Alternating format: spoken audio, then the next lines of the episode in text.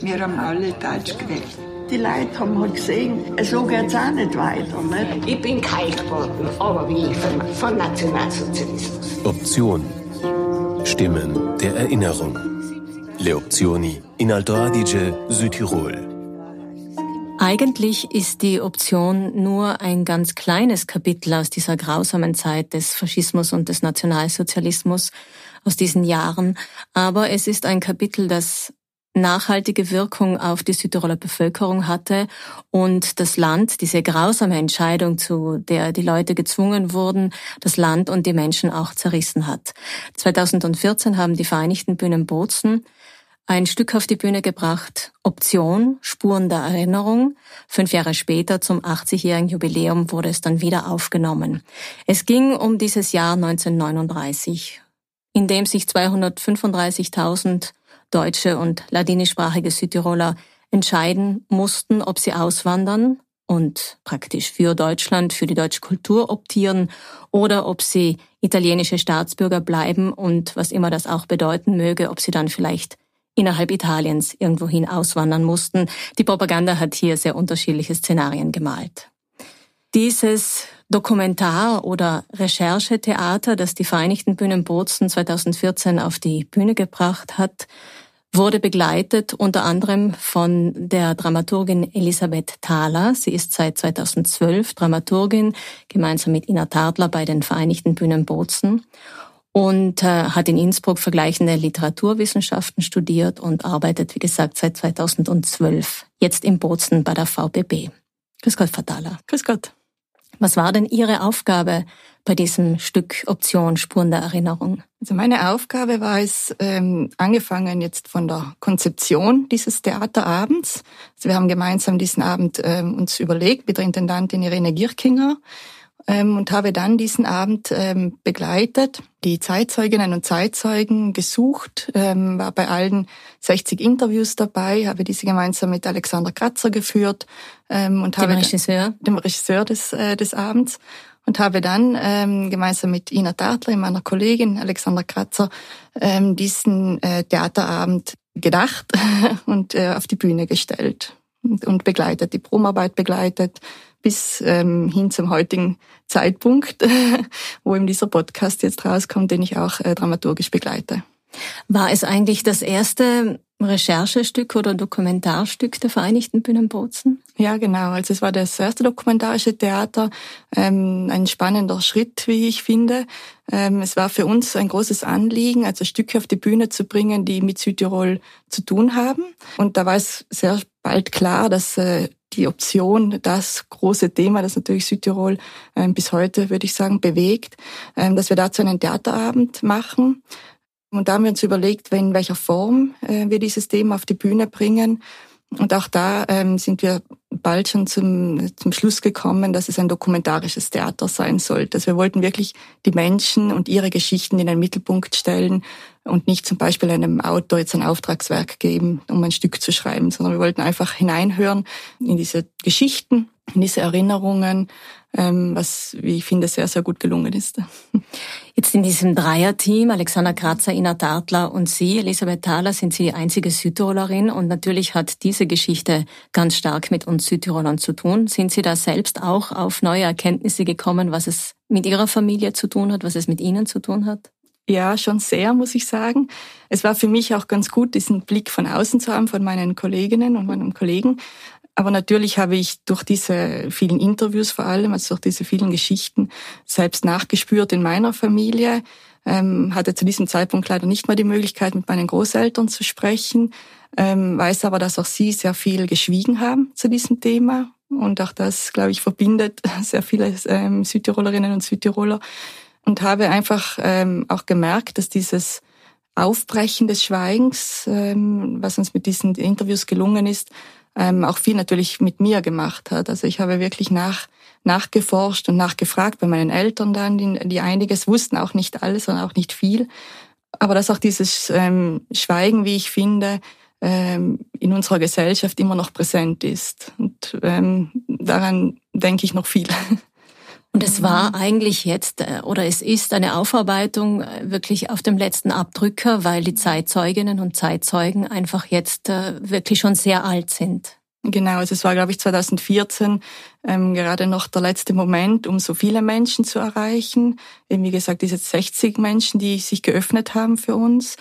Ähm, wir haben ja dann fünf Jahre später eben das Stück nochmal wieder aufgenommen und da haben wir gespürt und gemerkt, dass es leider ähm, immer weniger äh, werden. Also es waren ja damals auch die zehn Zeitzeuginnen und Zeitzeugen, die auf der Bühne waren, konnten nicht mehr alle auf die Bühne kommen. Es waren nur noch vier.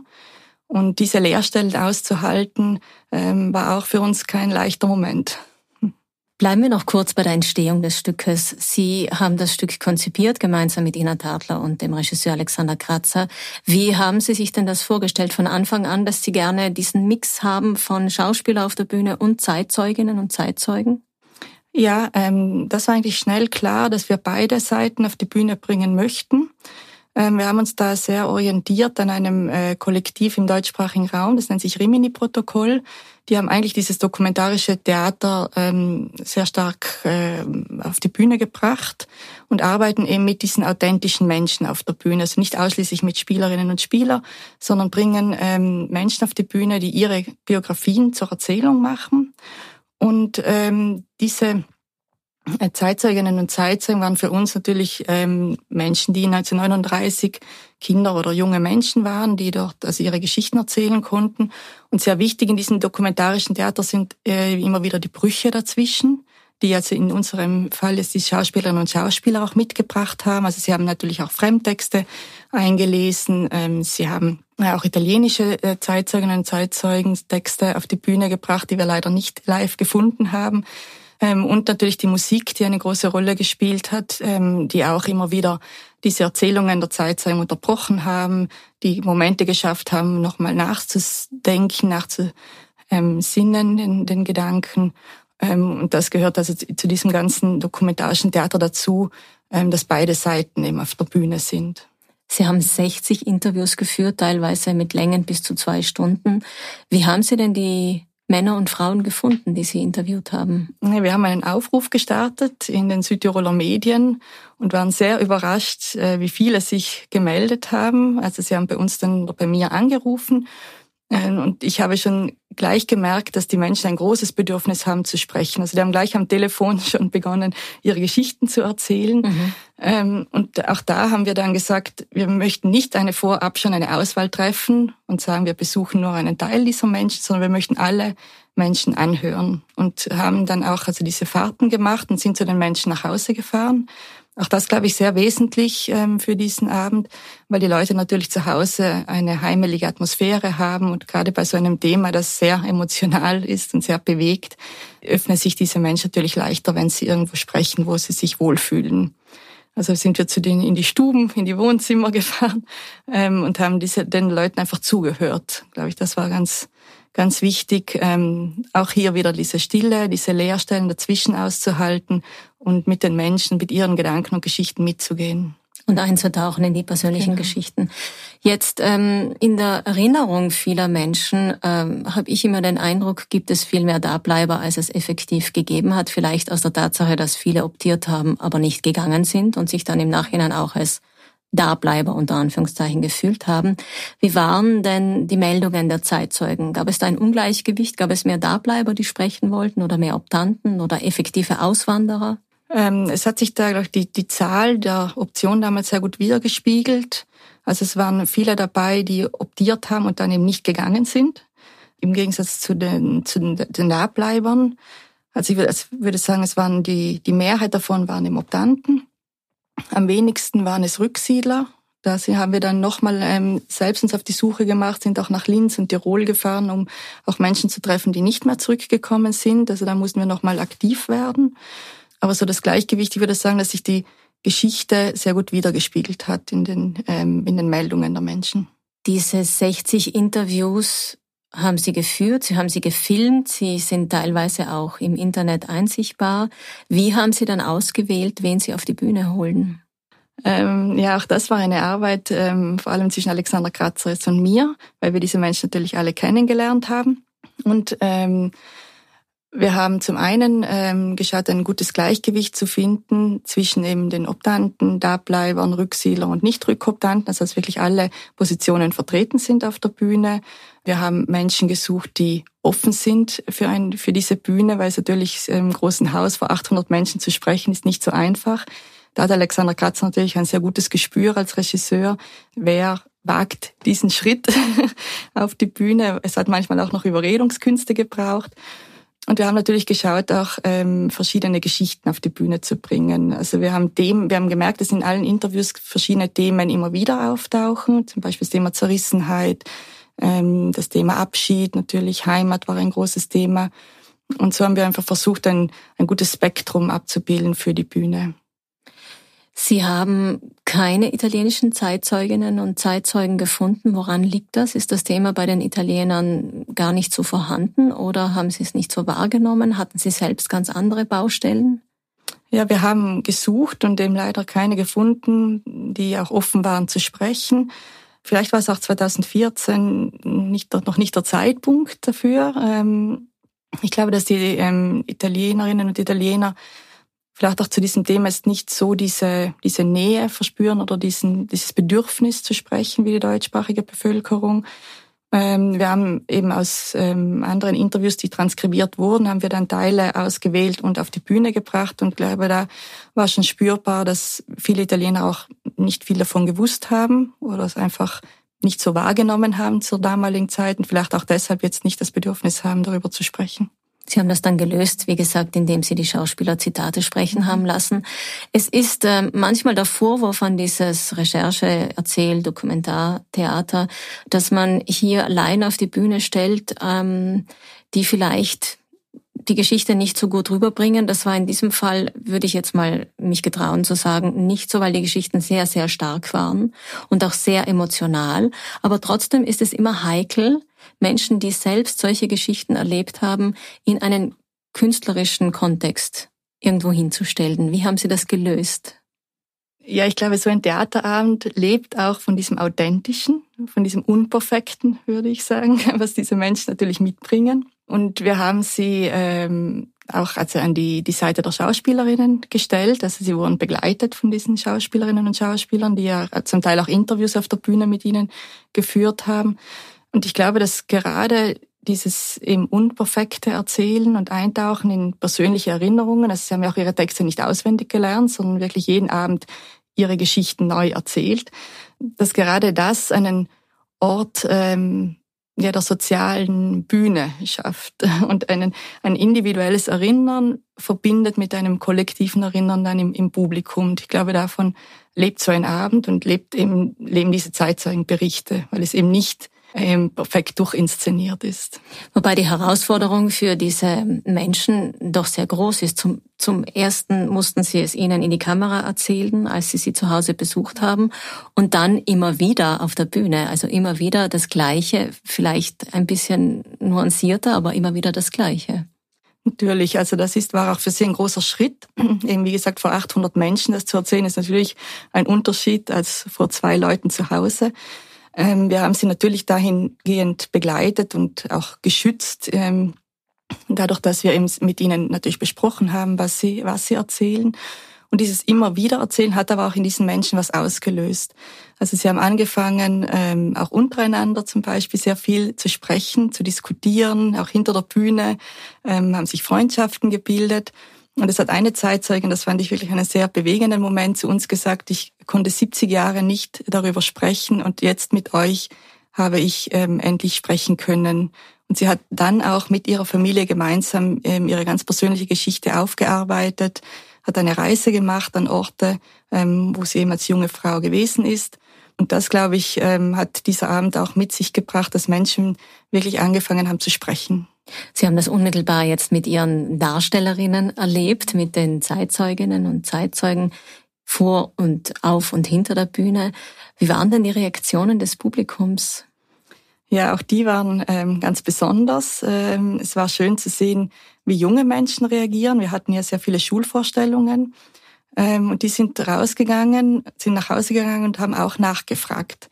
Also auch da haben wir viele Rückmeldungen bekommen von Eltern und von Großeltern, die gesagt haben, eben sie sind, sie haben plötzlich einfach ähm, Fragen gestellt, die vorher einfach nicht da waren, ähm, waren begeistert von diesen ähm, Menschen, älteren Menschen, ähm, die ihm so authentisch erzählt haben. Auch, ähm, muss ich sagen, auch ältere Menschen, die plötzlich angefangen haben, nochmal neu zu sprechen mit ihren, mit ihren Familien, aber auch mit ähm, Freunden und Bekannten.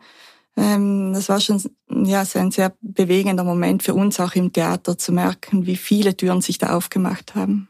War Ihnen das bewusst im Vorfeld, dass sich hier Türen öffnen und vielleicht auch ähm, ja, Aufarbeitung leisten? Nicht in diesem Maße, muss ich sagen. Also, dass sich was bewegen wird, das haben wir natürlich gehofft. Ähm, dass es dann wirklich so große Wellen schlagen wird, ähm, davon sind wir nicht ausgegangen. Und dass wir dann zum Beispiel fünf Jahre später nochmal dieses Stück auf die Bühne stellen werden, auch davon haben wir am Anfang natürlich gar nicht geträumt. Was war dann fünf Jahre später dann anders? Eben anders war, ähm, dass es zum Teil eben diese Menschen nicht mehr auf die Bühne kommen konnten. Also wir waren ja und sind auch bis heute mit diesen zehn Zeitzeuginnen und Zeitzeugen in Kontakt. Wir treffen uns einmal im Jahr zu einem Kaffeekränzchen. Ähm, das war so, dass diese Menschen ähm, kurz davor eigentlich noch alle sehr offen, sehr begeistert waren, nochmal auf die Bühne zu kommen. Und dann haben wir sie alle nochmal zu Hause besucht und haben gespürt ähm, und gemerkt, dass eben viele davon nicht mehr nicht mehr können. Also, also rein körperlich rein die Kraft körperlich, fehlte. genau, mhm. krankheitsbedingt. Mhm. Und ähm, eine Zeitzeugin ist dann auch kurz vor der Wiederaufnahme verstorben. Also auch diese Lehrstelle auszuhalten war nicht einfach. Ähm, wir haben dann lange überlegt, was wir jetzt machen sollen. Sollen wir es überhaupt nochmal aufnehmen? Sollen wir es absagen? Ähm, und sind dann zum Schluss gekommen, dass es notwendig ist, eigentlich es nochmal auf die Bühne zu stellen. Ähm, und haben dann bei zwei Zeitzeugen äh, eine die Tochter und den Enkel auf die Bühne geholt und wollten somit nochmal den Bogen schlagen in die Gegenwart und ähm, aufmerksam machen, dass man diese Erinnerungen weitertragen muss, um sie eben, damit sie nicht verloren gehen. Also wir haben auch alle Stühle hingestellt, manche waren im leer an diesem Abend. Ähm, auch das, glaube ich, nochmal hat nochmal im Publikum eine Reflexion ausgelöst, dass es eben in, in fünf Jahren diesen Abend so sicher nicht mehr geben wird dass wir aber trotzdem weiterhin hinhören müssen und sie eben wir weitertragen müssen, diese Geschichten. Es bleibt Teil unserer Vergangenheit, egal ob die Protagonistinnen und Protagonisten noch leben oder nicht. Können Sie jetzt nach diesen beiden Aufführungen in diesem Zeitabstand von fünf Jahren abschätzen, warum so lange geschwiegen wurde? Ja, es gab ja diese Aussage von ähm, Silvius Maniago, der damals gesagt hat, leine Drogeln.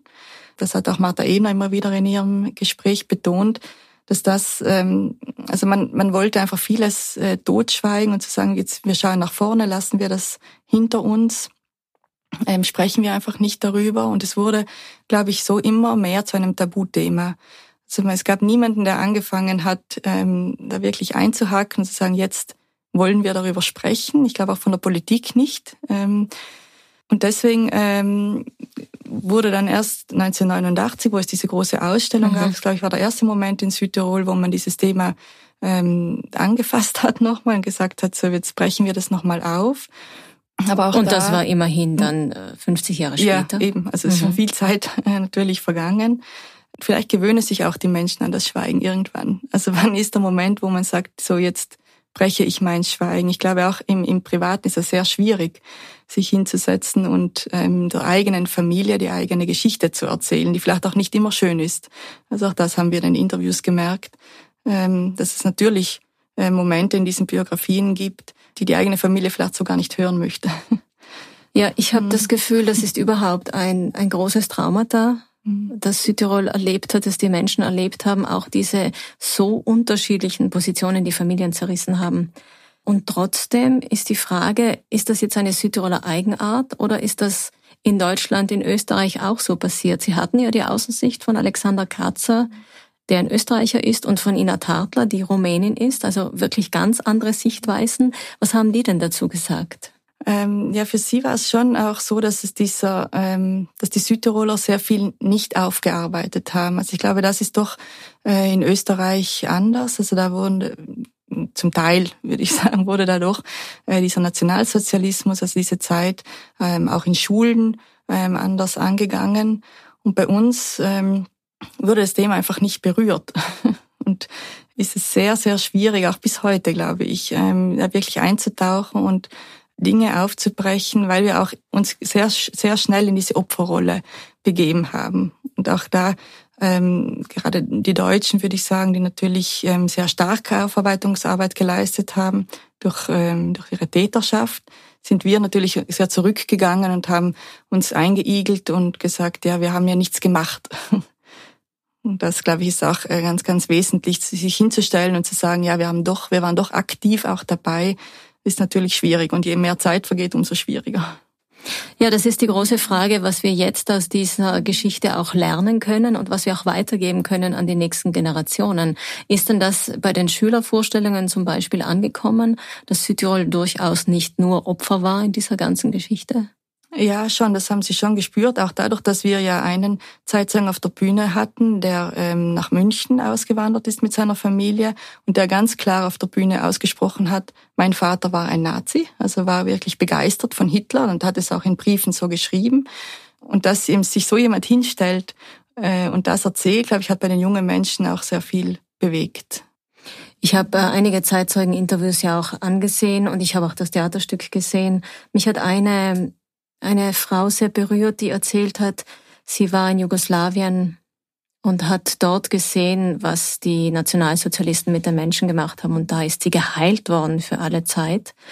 Die Geschichten, die die Zeitzeugen erzählen, ist eine Geschichte, Geschichte der Vertreibung, der Not, des Hungers. Es ist auch diese Geschichte der Menschenverachtung, die natürlich ganz Europa erlebt hat. Und wir in Südtirol, so habe ich zumindest jetzt als Südtirolerin selber mit meiner eigenen Geschichte, aber auch jetzt, wenn ich mich wieder mit der Option beschäftige für diese Podcast-Reihe, den Eindruck, wir glauben immer, wir hätten doch eine Sonderrolle. Hm, ja, das stimmt. Ähm durch die, vielleicht durch die Vorgeschichte des Faschismus. Ja, das stimmt, dass wir uns sehr viel in dieses, ähm, zu diesem Thema hingearbeitet haben, das, das Deutsch-Italienisch Dums, also eben dieses, ähm, dieses Bruchs. Und dass wir dadurch vielleicht ähm, eben das Thema des, des der Unrechtsgrenze der natürlich genau, ja. nicht so wirklich angegangen sind. Ja Ein nächstes Stück, Frau Dahler. nächstes Stück, genau. Warum jetzt diese Podcast-Reihe? Ähm, diese Podcast-Reihe ist ähm, auf die Idee hin entstanden vom Center for Autonomie Experience.